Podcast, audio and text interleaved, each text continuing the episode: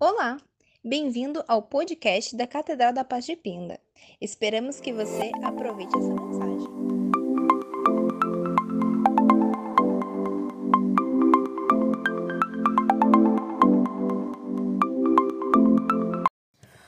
Olá, queridos. Quero compartilhar com vocês mais uma palavra.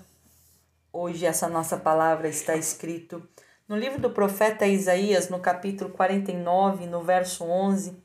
Eu quero ler só a primeira parte do versículo que diz assim: Transformarei todos os meus montes em caminhos. Amados, eu sei que às vezes é difícil entender, mas Deus usará todos os obstáculos para cumprir o seu propósito em nossa vida. Eu sei que é difícil entender e todos nós vamos encontrar obstáculos, morros, montes em nosso caminho. Sempre haverá pessoas e coisas que vão ameaçar, que vão atrapalhar o nosso progresso na vida cristã. Sabe aquelas exigências pesadas, sabe aquela nossa ocupação é, é, que nos, não combina com o nosso temperamento, sabe aquele trabalho que você faz que não combina com você, sabe aquele espinho na carne, sabe aquela cruz de sofrimento diário. E a gente às vezes ora e pensa se nós pudéssemos ter a oportunidade de ter essas coisas removidas da nossa vida, pode ter certeza que poderíamos ter uma vida mais pura, mais santa e muitas das vezes oramos para que isso seja retirado de nós. Mas quando eu volto para a palavra de Deus, eu entendo um outro versículo que se encaixa perfeitamente naquilo que eu quero que você guarde no teu coração hoje.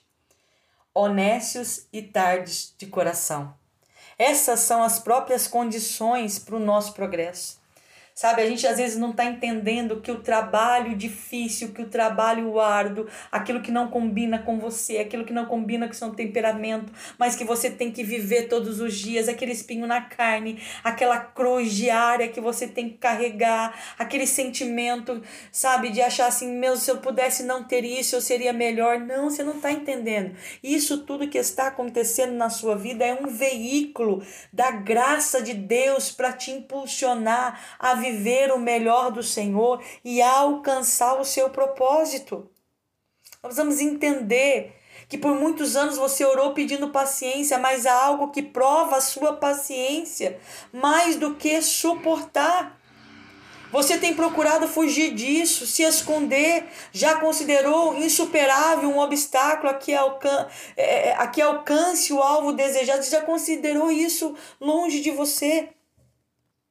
Você crê que se o obstáculo for removido, experimentará a imediata libertação e vitória? Mas isso não é verdade. Você só ganharia uma coisa: deixaria de ser tentado à impaciência. Mas isso não seria paciência. Paciência só se pode ser obtida através de provas, de momentos que parecem insuportáveis. Volte atrás, submeta-se à vontade de Deus.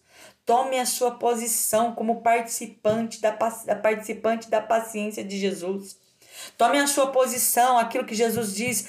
Tome a sua cruz e siga-me. Faça isso. Volte ao encontro com a aprovação firmada nele. Volte ao encontro, de encontro ao deserto, mas nesse momento acompanhado da presença do Senhor.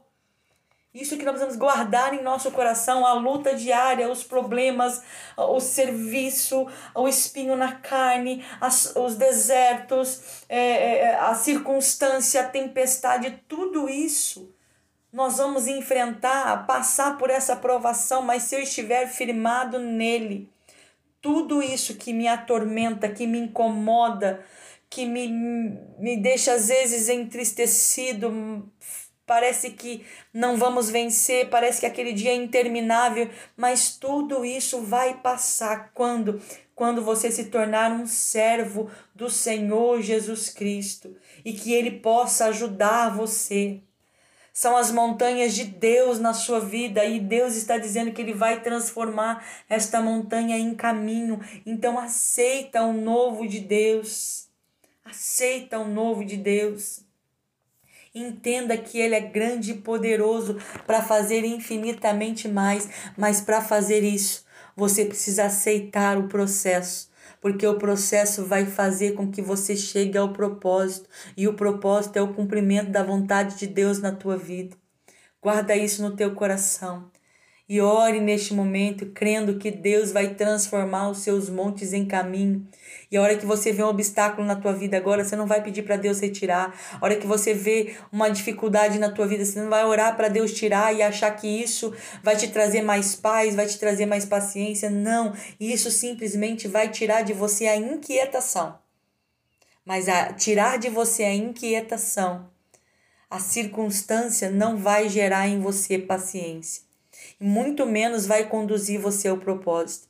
Então, quando orar, ore pedindo Deus, eu quero encarar este monte, eu quero encarar esta muralha, eu quero encarar essa tempestade, eu quero encarar esse trabalho difícil, eu quero encarar esse deserto, mas eu encaro com o Senhor do meu lado, porque eu sei que aquilo que os meus olhos vê de monte, o Senhor já transformou em caminhos. Aquilo que os meus olhos vê de dificuldade, o Senhor já transformou em paz, em caminhos verdes em pastos verdejantes, porque a palavra diz que ele faz caminho no ermo. Então creia nesta verdade, descansa nele. Então se hoje você já levantou, você já está passando o seu dia atribulado, pensando melhor fora que não teria isso, mude a forma de olhar para as circunstâncias. Não olhe reclamando para a circunstância, mas olhe tirando dela proveito para ser melhor e fazer algo de melhor. Em nome de Jesus. Deus abençoe você,